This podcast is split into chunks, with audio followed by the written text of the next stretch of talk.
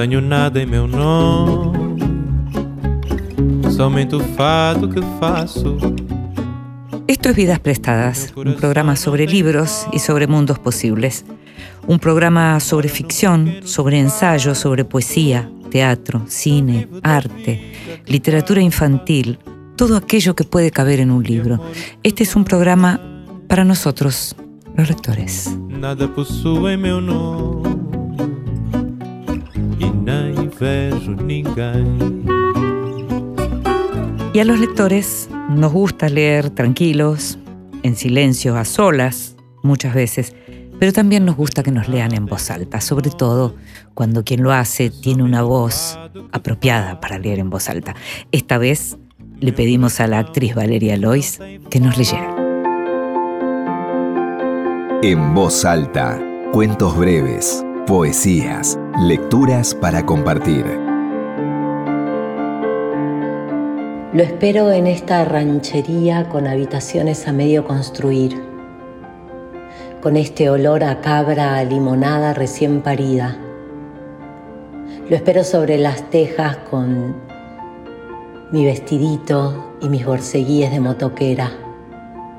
De la cintura para abajo una, de la cintura para arriba otra. Destruida, dice mi hijo cuando se encabrona. Pero piernas flacas, pelito por los hombros, boca comestible.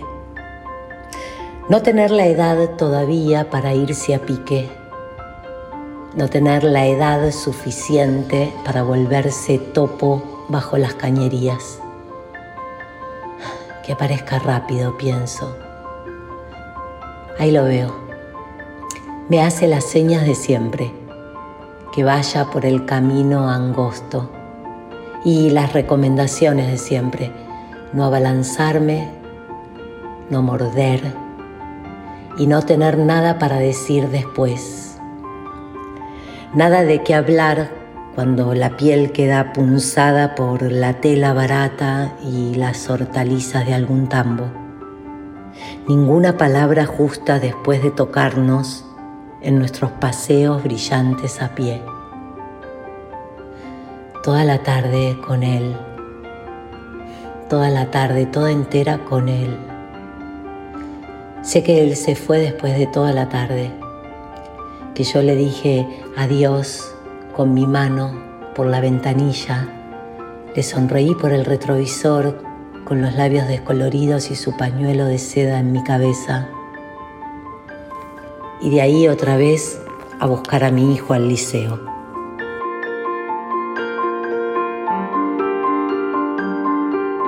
Y la escuchábamos a Valeria Lois leyendo un fragmento de Precoz de Ariana Harwicks.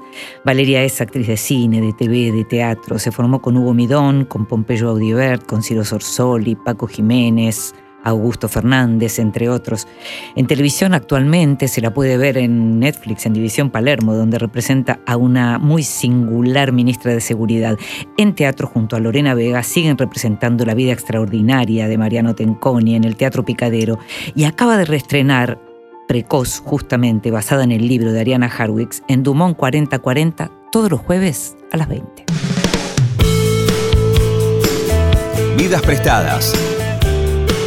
Con Inde Pomeráñez.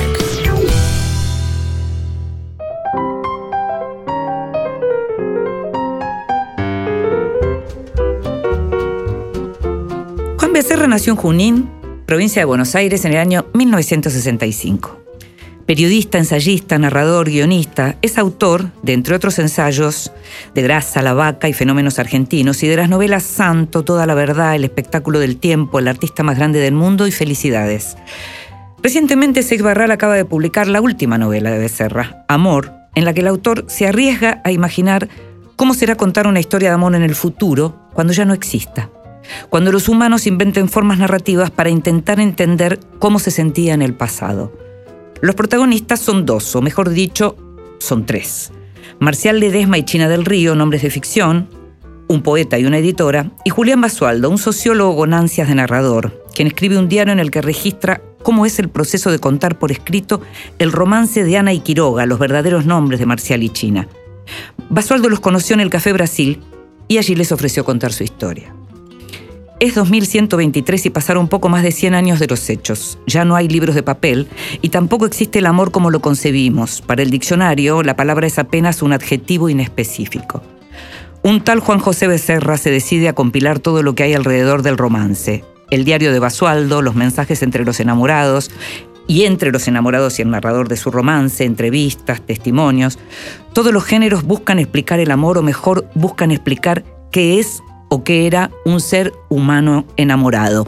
Juan Becerra está con nosotros en el estudio de Radio Nacional y vamos a hablar de esta novela, del amor y de los enamorados. Gracias, Juan, por estar acá. Pero, Indy, ¿cómo te va tanto tiempo sin verte? Tanto tiempo sin vernos. Creo que nos vimos acá en otro estudio de esta misma radio. Sí, pero nos cruzamos a veces. ¿eh? Nos cruzamos también a veces, sí, nos cruzamos. siempre. Y yo te leo.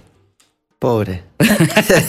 ¿No tenés nada mejor que hacer? Te leo. ¿La Y sabes qué, antes que nada quiero decirte que me gustó mucho, voy a hacer algo que no se hace, voy a hacer política. Me gustó muchísimo una columna que escribiste de por qué no lo frenan a Javier Milei. Me gustó muchísimo. Ah, esa ¿viste? No le tienen miedo. Sí. No sé por qué. Sí, le tienen miedo o sirve.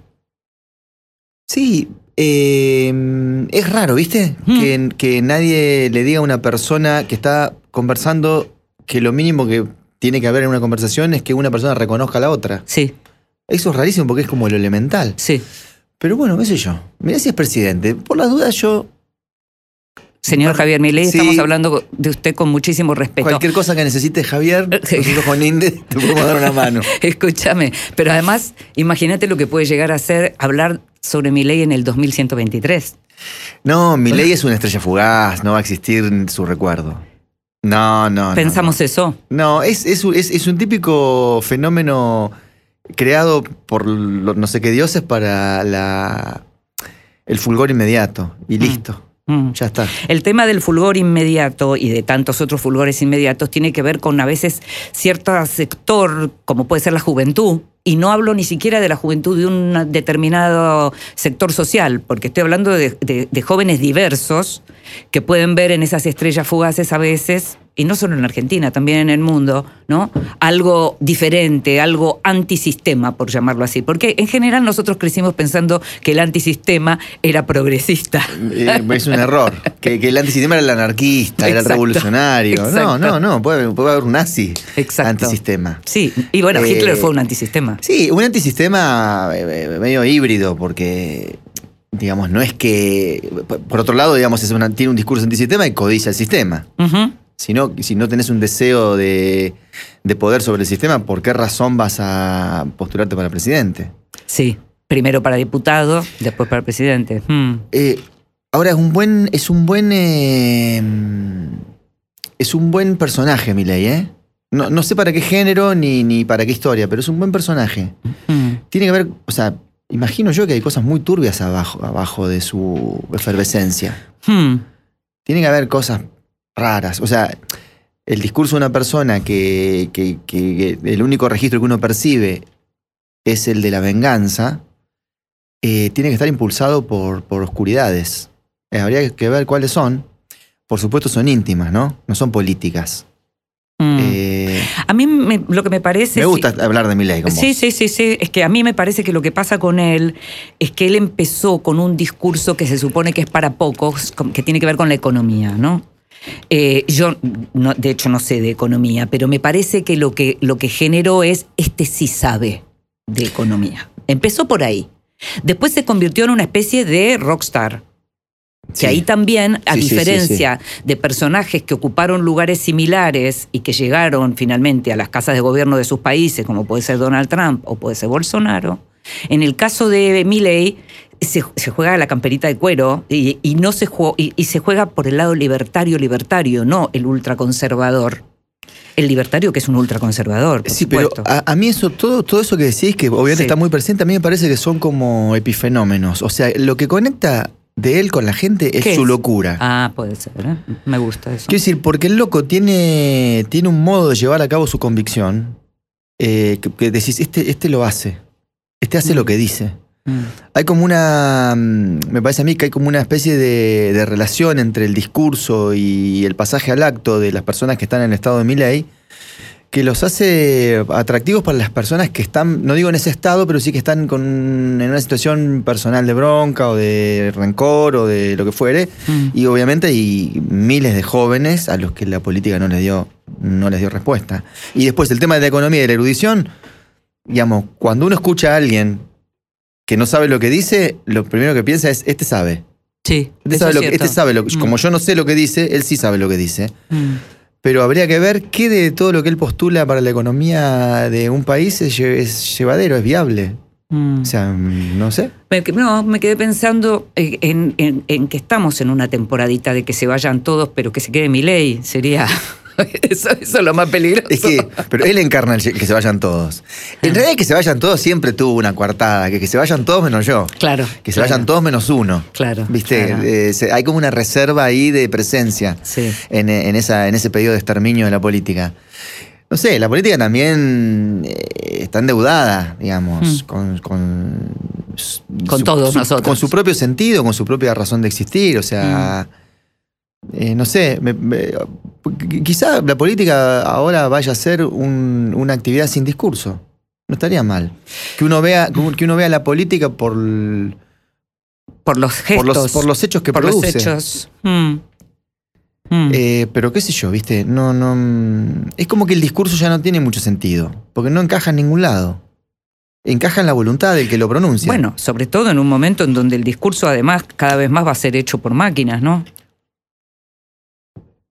Sí. Pero. ¿Las probaste esas máquinas? Pero en, La- do- en la- 2123 lo van a hacer mejor que Las vos. boludeces que te dicen. vos que le preguntas una cosa que no sabés, dice cualquier cosa. Por ahora, por ahora, por ahora. En 2123, cuando ya no exista el amor y no exista la política ni exista el discurso, ¿qué va a existir? ¿Cómo se te ocurrió escribir sobre esto? Eh, bueno, no. eh, eh, digamos, si. Yo digo, si, la- si el amor es una. que no sé qué es. No sé qué es, digamos, no sé cuál es su interior, su- los- sus elementos compositivos. Mm, Es, es como lo que decíamos en la política, se, se- se reconoce, es una enfermedad que se reconoce por sus síntomas. Ahora, eh, si es una construcción cultural eh, consolidada durante varios siglos, ¿por qué razón uno tiene que pensar que obligadamente la cultura que la consolidó no va a degradarla o incluso a destruirla en algún futuro? Me parece que es como lógico.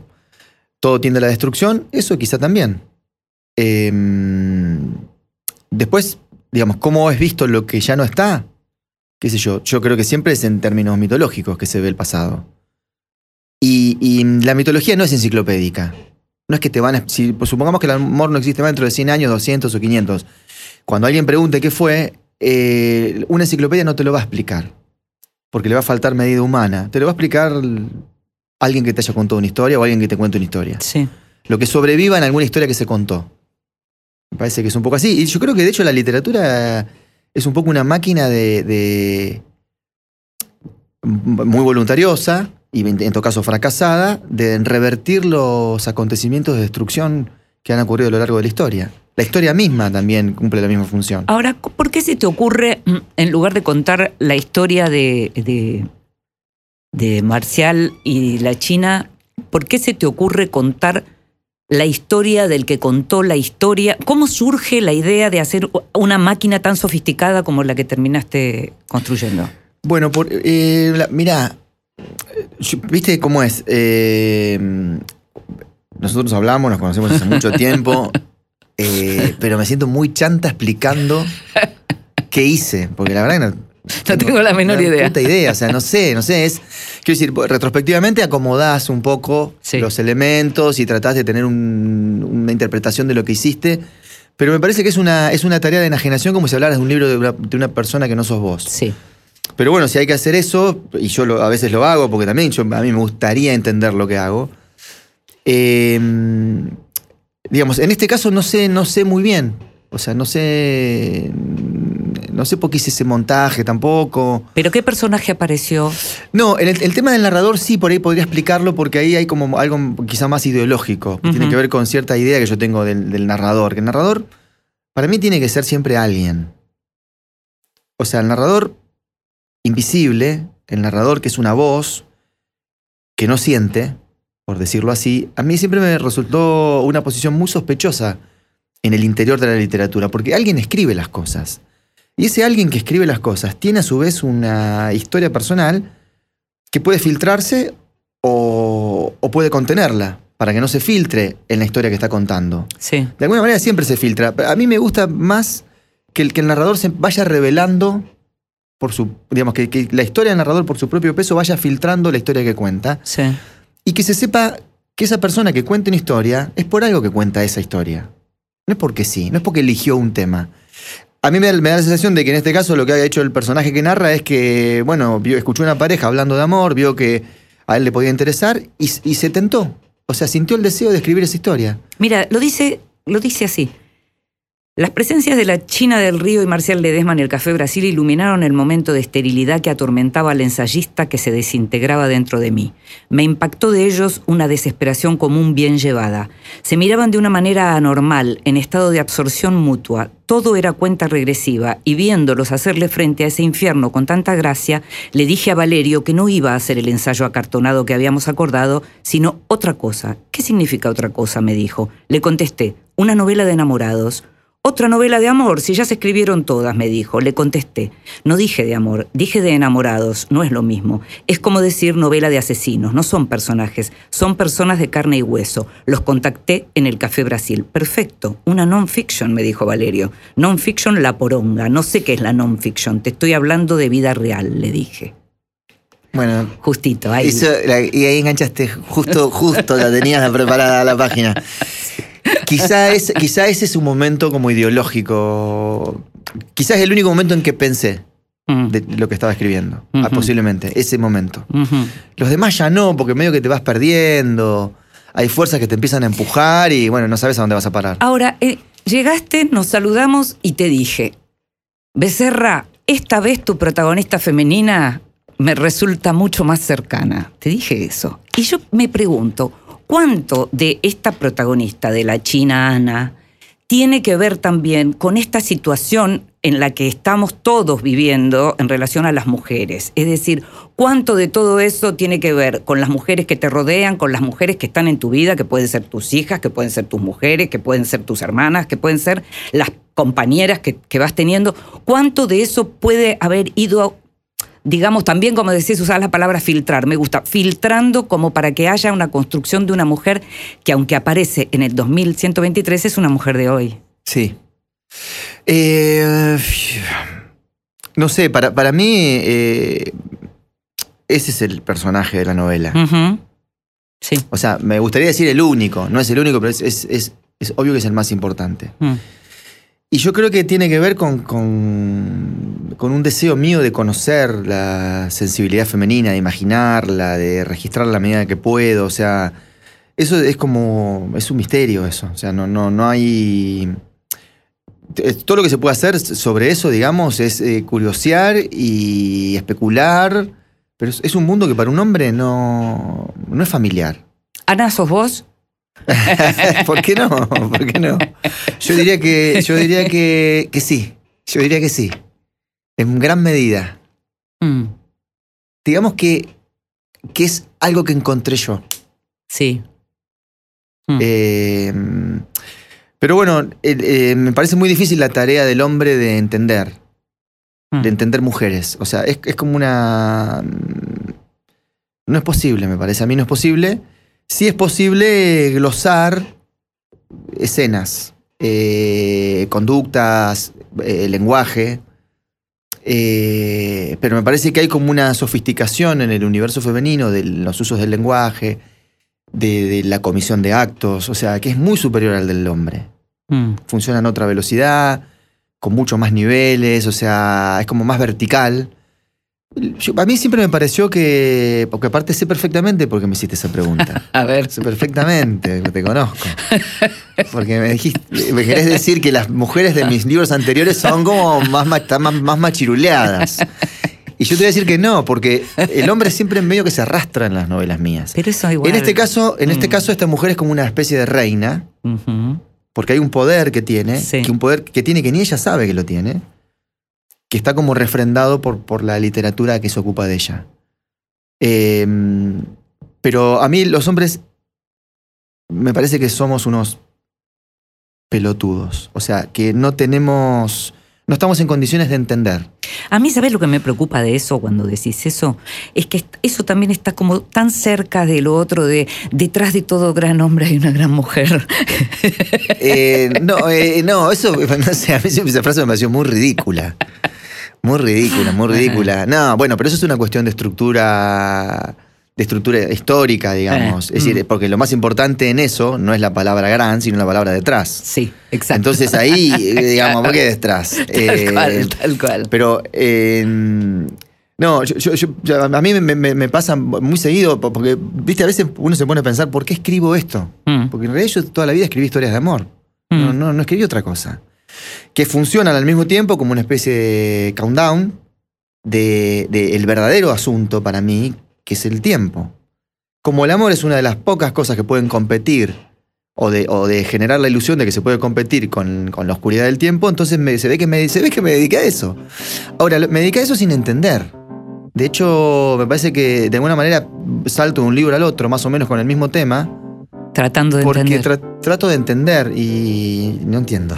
Mira, vamos a escuchar un poco de música, de la música que se escucha, que escuchan los protagonistas de tu novela. Vamos a escuchar uno de esos temas y seguimos hablando de, tu novela, de amor. Per te che sono verdi gli alberi a rosa i fiocchi in maternità, è per te che il sole brucia a luglio, è per te tutta questa città, è per te che sono bianchi i muri, che la colomba vola, è per te il 13 dicembre, è per te la campanella a scuola, è per te ogni cosa che c'è, ninna na, ninna eh.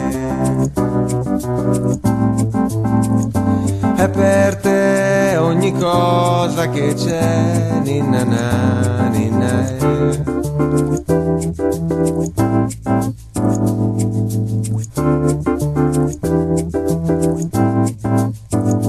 È per te che a volte piove a giugno, per te il sorriso degli umani, è per te un'aranciata fresca, per te lo scodinzolo dei cani, è per te il colore delle foglie, la forma strana delle nuvole, è per te il succo delle mele, è per te il rosso delle fragole, è per te ogni cosa che c'è, ninna na,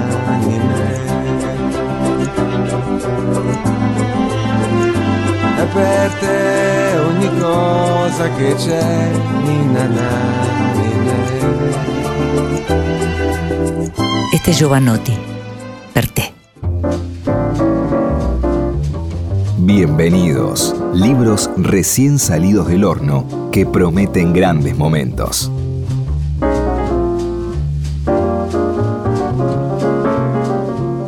Entre los libros recién llegados, bienvenidos, hay uno que se llama La desconocida, es una novela policial y tiene dos autores, Rosa Montero y Olivier Truc, una española y un francés, ambos muy conocidos por lo que hacen habitualmente, pero que en este caso se prestaron al desafío de escribir en conjunto un capítulo cada uno una novela policial. Eh, en este caso, por lo que cuenta la contratapa de la historia, eh, transcurre en Barcelona. Eh, en el puerto de Barcelona, un guardia se encuentra con una muchacha, con una mujer inconsciente y deshidratada, que no sabe ni quién es ni de dónde viene. Mientras se recupera, hay una inspectora, una mujer, Ana Ripoll, que da con su identidad. Lo interesante de esta novela es esto que te estoy contando, que a lo largo de los meses, Rosa Montero y Olivier Truc fueron escribiendo un capítulo cada uno, con lo cual es una novela, en este momento podríamos decir a cuatro manos, porque ahí no hay manuscritos, sino computadora. La desconocida de Rosa y de Olivier Truc por Alfaguara es uno de esos bienvenidos que da curiosidad ver cuál fue el resultado de este experimento. Eh, otro libro que, se acaba de reeditar, en realidad, es una gran, gran reedición, Mil Botellas la hizo. Eh, James Baldwin es uno de los grandes escritores norteamericanos que tuvo mucho que ver en, en la lucha por los derechos civiles, tanto en lo que tiene que ver con la cuestión eh, afroamericana como con los derechos LGBT. Eh, en este caso, Mil Botellas hizo traducir por María Ángel Mauri La habitación de Giovanni, una de las novelas clásicas de, James Baldwin, autor de Blues de la calle Bill, una novela que se leyó mucho en los 70 eh, acá. Eh, hay, un, hay un documental cortito que se puede ver en movies sobre James Baldwin en Francia, porque vivió mucho en Francia, aunque terminó, sus restos están en, en los Estados Unidos. Esta novela, La habitación de Giovanni, fue editada por primera vez en 1956 y fue una de las primeras novelas que trata el tema de la homosexualidad con una mirada ya más desprejuiciada, ¿no? Habla de una pareja, de una pareja heterosexual eh, que están en París y bueno, el, hombre finalmente eh, eh, descubre que tiene también otro tipo de, de gustos en relación a la cuestión sexual. Em, James Baldwin fue alguien muy importante en la pelea para terminar con la discriminación. Así que la habitación de Giovanni es realmente un bienvenido y eh, le damos las gracias a Mil Botellas Editorial por haber hecho esta reedición.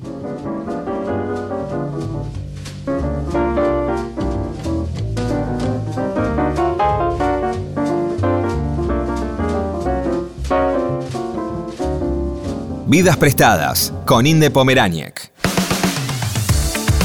Continuamos en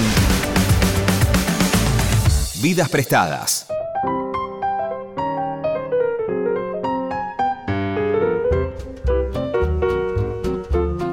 Seguimos en Vidas Prestadas, este programa sobre libros y sobre mundos posibles. Y hoy estamos hablando de los mundos posibles de Juan Becerra, uno de los grandes narradores argentinos, a propósito de la salida de Amor, su nueva novela. Esta novela de la que estamos hablando y donde Juan decís que buscas entender. Sigo pensando en esto de el amor no existe dentro de 100 años, no existe, era una construcción cultural. Y viene de la mano de la destrucción de otras este, construcciones culturales, uno imagina. Por ejemplo, desaparecieron los libros de papel, ya, para siempre. ¿Cómo te llevas con eso? Es que yo creo que un día van a desaparecer. claro. O sea, quiero decir, un día alguien va a inventar la máquina de, de regresar el papel a, mm, a un material tan sólido como el que salió. No Mm. digo árboles, pero sí maderas, y se hará carpintería con eso. Mm. Digo yo, me parece que. No sé si tiene. Para nosotros sí tiene mucho sentido la existencia del papel en los libros. Pero quizá no es necesario que los libros sean de papel. Em, no, eh, me, me- qué sé yo, viste, Eh, como todo el mundo fantaseo con destrucciones, con destrucciones masivas. Em, imagino cómo podría ser el mundo. Lo que pasa es que yo tengo como un tranco corto para pensar eso. ¿Qué quieres decir? Y no, no voy más allá de un siglo. Mm. O sea, imagino lo que podría pasar dentro de 100 años, que es más o menos lo que está pasando ahora con algún matiz. Es que estamos en un momento particular en donde estamos viendo como un cambio de era importante. Quiero decir, tenemos una edad que nos hizo asistir a muchas cosas, pero cosas que se daban a lo largo del tiempo. Y, pero en los últimos 20 años hemos visto unos cambios tan vertiginosos en donde efectivamente uno puede pensar que termine todo lo que conocimos. Es que sí, yo creo que sí. Em, lo que pasa es que por ahí, pa- para nosotros como sujetos históricos, es difícil ver las torsiones, las curvas Mm. de esos cambios, ¿viste? Y ahora cuando uno las ve, ya sea en las relaciones personales o en la economía o en Mm. cómo se configuran los poderes, ¿viste? Que ahora los presidentes son como, todos son más o menos títeres.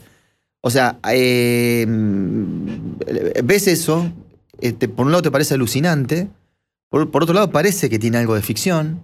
Es decir, la realidad histórica, cuando presenta alguna novedad, tiene como algo extraño. Mientras vas hablando estoy pensando, por decirlo de los presidentes, y pensaba, vos sos periodista también, estaba pensando en nuestro oficio y pensaba en lo que tiene que ver con el fin de algunos misterios, ¿no? Hablábamos al comienzo de Milei como que puede confundir esto de que él sabe y demás.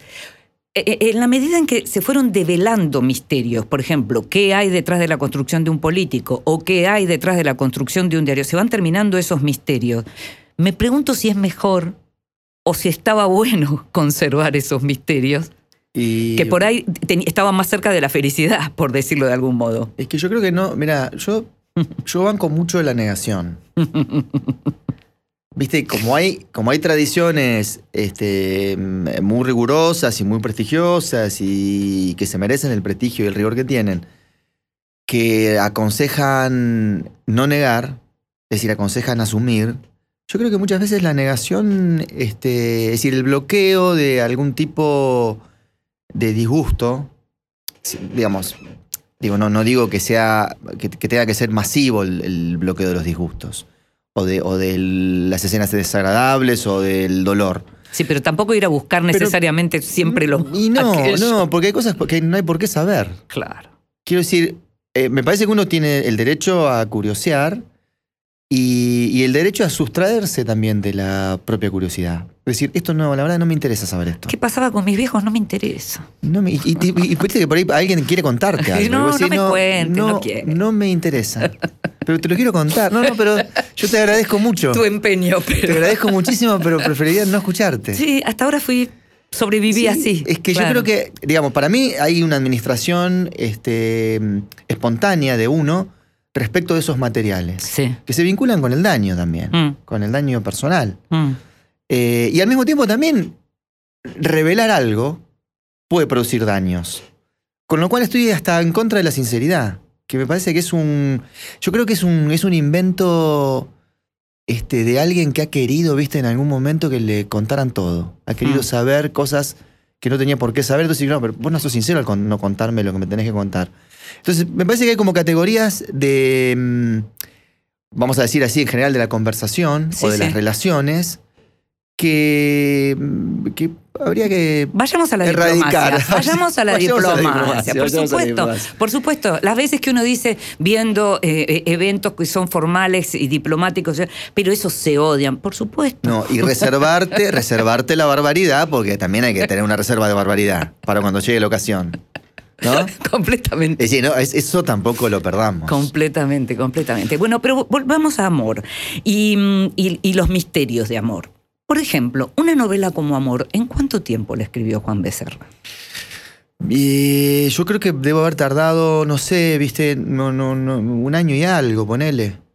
Sí, un año y un poquito. ¿Y qué es lo primero? Pero, pero lo que pasa es que yo mientras escribo una cosa, pues escribo otras Es- también. ¿eh? ahora vamos a eso. Pero de amor, concretamente, ¿qué es lo primero que se escribió? ¿Es algo que sigue, que está?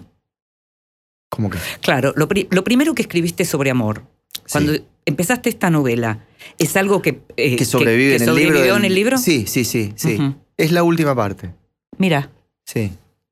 Porque se iba a llamar eh, Otra novela de amor. claro. Y a mí me parecía que iba a ser justamente eso y que, mm, no sé, me parecía que, que- que para producir el efecto, como un efecto histórico, trucho, vamos Sí. a decir así, Sí. porque el efecto es como, es buscado y es postulado como efecto al mismo Sí. tiempo. Si querés, se trata de un efectismo. No tenía que quedar nadie, digamos, solamente el testimonio. Viste que están todos muertos. Todos muertos. Dentro de 100 años están todos muertos. Sí. Es lo que- Lo yo lo firmé en 2123, no creo que esté, pero bueno, vamos a hacer el esfuerzo. y Junín. Y Junín. Junín. Junín capaz que existe. Junín sí puede no, ser. Junín puede existir porque va a sobrevivir por la soja y va a andar bien. Junín va a andar bien dentro de 100 años. sí. Bueno, puede haber un Juan Becerra también, Junín. Y capaz, sí, sí, sí, un avatar. Eso, eso puede existir. Ahora, decías, escribo otras cosas. Y efectivamente, escribís tus columnas, escribís guiones. Eh, siempre se te ve. Por ahí es, es, eh, es, eh, la imagen que uno da, pero tenés como una cosa bastante distendida y relajada. ¿Cómo haces para ordenar toda esa escritura y que lo que es una cosa sea una cosa y no sea la otra? Quiero decir, ¿tenés horarios en los que escribís guion? ¿Tenés horario en los que escribís columna? ¿Vivís enloquecido? ¿Vivís mezclando? No, soy un desastre organiz- organizándome, soy un desastre, pero no, no lo hago, digamos, y. Porque cumplís. Y no, bueno, bueno, vos sabrás, viste cómo es esto. Sí. Hay muchas cosas que se hacen por dinero. Entonces, ahí, digamos que el dinero ordena un poco. Lo, lo- la No es el caso de la novela. No, no porque eso ya es, escri- es escritura de deseo. Eso es como. Eso es otra, eso es otro mundo. Ese es un mundo eh, donde no hay relación con nada. Eh, Entonces, Acá no es becerra fenicio, digamos. no, no, no, no, no, para nada, para nada, para nada. Para nada, para- para- pero puede- se puede decir también, hay palabras peores, ¿eh? De la barbaridad dijiste Hay que la palabras- reservemos. Hay palabras peores que fenicio. Sí. Mm. Este, sicario puede ser. Sí, también, ser. ¿por qué no? Eh, no, qué sé yo. eh, yo termino como sintiéndole el gusto a todo, ¿viste? O sea, no es lo mismo. De igual manera, no es lo mismo. eh, eh, yo- para mí, este, se distinguen por niveles de libertad. Claro. la ejecución de cada cosa. Claro. Si la, la novela o la literatura para mí es como. O sea, no, no. No hay límite. O sea, el límite es, es, es- es la mediocridad de uno, digamos. O sea, Sí. no hay límites. Sí. O sea, en, en- en- en los papeles no lo hay. Hay lectores, pero no hay límites. No, y aparte, los límites son así, los recursos que uno No, quiero tiene. decir, tenés un lector que puede ser tu editor, pero no es un límite No, no, no, no, no, para, para nada, porque aparte ya me conocen. y. Son amigos, ni se meten conmigo. Es como, es como meterse con mi ley, ¿viste? Entonces. ¿Por qué no lo paran a Becerra? Entonces me dejan, me dejan, por ahí mí, me miran, todo, pero son divinos que yo. Mariano Valerio y Mercedes Sí, que son, son lo- lo amigos. pones como personaje, Sí, imagínate. Son, amigos, sí. Claro. Eh, no, en eso no tengo problema. Y después, eh, cada tanto sí me gusta escribir en diarios, me gusta hablar sobre, otra, sobre cosas con las que no estoy habituado a relacionarme, porque eso también te genera algún tipo de conocimiento sobre algo que ignorabas. Eh, eso me gusta hacerlo también. No, no sé, los guiones es otra cosa porque el guion es como. Es mu- mucho más una línea de montaje, Sí, digamos. Es como fabricar autos, entonces te dicen, bueno, vos te encargas de las ruedas. claro. Eh, y bueno, pero bueno, también son, son trabajos, ¿no? Lo que pasa es que yo no los distingo a simple vista en, lo- en una organización Mm, eh, mental, pero, pero que es como que estoy programado para hacer cada cosa mm. en el momento en el que yo lo necesito y bueno, y termino haciéndolo. La novela es, otro mundo. La novela es la soledad total, la intimidad, la profundidad y de alguna manera también la emoción violenta porque lo haces de una manera gratuita sin saber muy bien qué es lo que estás haciendo. ¿Viste? Esto que te digo de que te tengo que versear para, para ver retrospectivamente qué fue lo que hice, eso es así. Pero, y ahí te voy a hacer una pregunta bien del siglo XX. ¿Vos sufriste mucho por amor, Juan? ¿Del siglo XX, del 21, del 22? Bueno, no, sí. Y sí, ¿cómo no vas a sufrir? Mm, Es como la prueba. mm, Es la prueba de que la experiencia es esa. mm. Este. Digamos, eh, siempre me. me- eh, Hablo de los amores imposibles, porque Sí. esta novela tiene algo del amor imposible, ¿no? eh, sí. Este es un amor. eh, imposible que, se, que, se- que, se- Que se posibilita. que se, que se realiza. Claro, claro. Es, sí. es es un amor posible, imposible realizado. Eh, no sé, el sufrimiento me parece que. mm, eh, no sé por qué razón. eh, cuando se acomodaron los estantes del sentido cultural, se puso el sufrimiento amoroso del lado de la mujer. Y yo creo que el hombre sufre mucho por amor. Mm, Sufre mucho, mucho, muchísimo. mm. ¿Viste? La cantidad de canciones de amor cantadas por hombres, la cantidad de novelas escritas por hombres. Sí. No digo que no, no haya de mujeres, pero el hombre hizo como su género. En la canción, por ejemplo, eh, yo creo que el hombre, el género más. El tango. o, bueno, el o tango, el bolero, o, o la canción romántica melódica que me gusta mucho a mí también, Mm, es un género muy, muy potente, muy arborescente, digamos, y como universal. mm. Por supuesto, siempre están los italianos en el techo del sufrimiento porque lo tuvieron a Petrarca. Ellos hace dos mil años que le están cantando el sufrimiento del amor. Claro, claro. Entonces, bueno, el Festival de San Remo es un desprendimiento de Petrarca. Eh. Eh, Yo alguna vez escribí que nosotros, nuestra generación, éramos bilingües y no lo sabíamos. no, por, por los italianos. Por los italianos. Sí, claro. Fue sí. contra, claro. Entonces me parece que eso me parece que pasa, que, que, mm, está catalogado del lado de, de la mujer y el hombre, para mí el hombre sufre muchísimo por amor. Mm, Eh, ¿Qué pasa? Hay una cobertura que ya empieza como a desmembrarse, que es la cobertura del siglo XX, del siglo XIX, eh, que hay como una pérdida de virilidad en el sufrimiento masculino cuyo vehículo es el amor. Entonces, Mm. pero pasa eso nada más, es un cliché mm. que el hombre Eso, no se sufre. está, eso se está deconstruyendo junto con otras cosas, ¿no? Sí, sí, sí, sí, sí. Mm. Eso yo lo veo como que se está desarmando, ¿no? Mm. Lo que pasa que en tu historia se desarma junto con la historia del amor, quiero decir, se desarma con, con el propio sentimiento del amor. Bueno, porque también hay una cuestión del lenguaje para. para quiero decir, ¿viste lo que es esa tapa? Esa tapa es. Sí. Les, les- les- Pues les es- digo a los oyentes que es una tapa de carnicería, Sí, pero es, ¿viste? un corazón. Puro cliché. Sí. O sea, la palabra amor, un corazón, o sea, más no, puedo- no, Sí. no pude meter más, porque si no hubiese metido algo más. La música. No sé, Claro. que hubiese metido música, Claro, sí, claro, claro. hubiese metido música. Em, no sé, me, me- me parece que el, que el, que el- digamos, el lenguaje, que es con lo que uno hace las- estas cosas, eh, está como sometido a, a- a- a momentos de degradación, eh, momentos de consagración también. Y yo creo que el amor hoy, eh, digamos, el lenguaje del amor, no el amor, porque el amor ya te digo, no sé lo que es. Eh, pero el lenguaje que, que acompaña los relatos de amor empieza como a, a licuarse, como a, a lavarse. Entonces todo es un amor, Mm. todo es un amor, yo amo a todo el mundo. Entonces, me parece que debería reservarse la palabra para un acontecimiento verdadera- verdaderamente drástico en la vida de una persona. Mm. O sea, una- una- un sentimiento de intensidad terminal. Mm. Y si no, llamémoslo de otra manera, llamémoslo cariño, llamémoslo simpatía, llamémoslo, no sé, Afecto. afecto. Siento que- afecto. Claro, pero el Mm. amor me parece que es una cosa, es como una especie de bomba eh, sentimental que hace que las personas medio que exploten por dentro eh, y que hasta no puedan vivir. O sea, es como un... Es, como- es una droga. Es una droga de las que pegan. Una droga dura. Entonces, si uno, una drogadura, si uno no distingue eso de otra cosa, entonces, bueno. Pero es solamente por eso, me parece a mí, que, que, que está como colocada esa idea como en términos reactivos respecto de, del uso de, de- de una palabra que es, que es universal y que, el mu- o por otro lado, todo el mundo tiene derecho a usarla como se le cante. ¿no? Mm.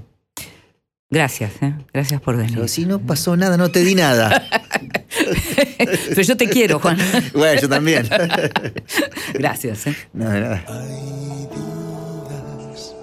Hay días que parecen no llegar. Hay días, hay días que hacen de imposible un llegar a quitarme más la vida.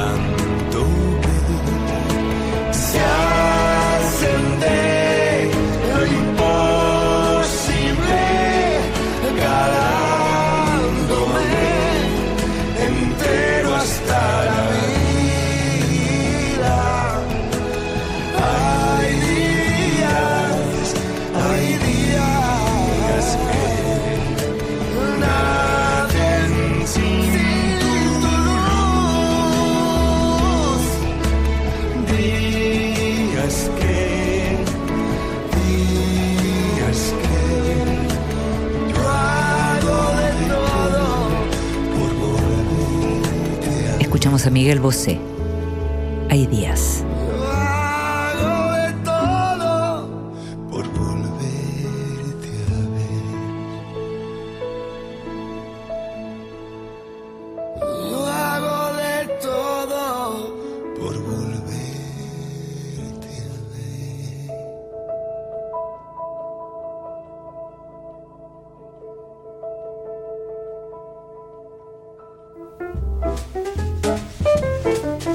regalo un libro.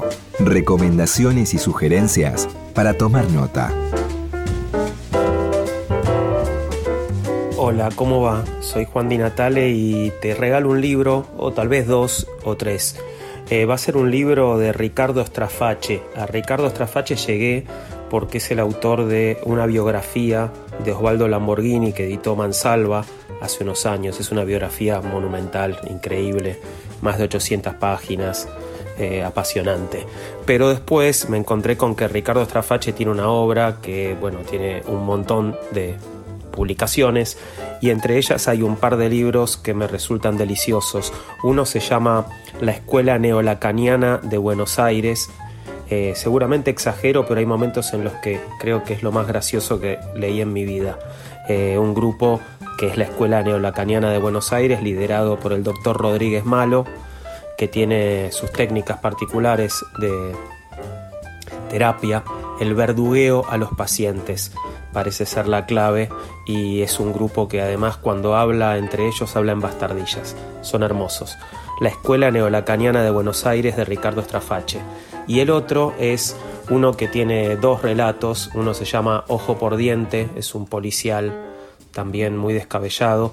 Y el otro es El chino que leía el diario en la fila del patíbulo. Estos dos están en un mismo volumen, editado por Blati Ríos. Y ahí eh, igual que pasa en una novela de Lamborghini, La causa justa, en el chino que leía el diario en la fila del patíbulo, un chiste termina desatando una tragedia. No cuento nada más. Dos de Ricardo Strafache entonces, La Escuela Neolacaniana de Buenos Aires y Ojo por Diente, seguida del chino que leía el diario en la fila del patíbulo, los dos editados por Blati Ríos. Espero que te gusten. Un beso.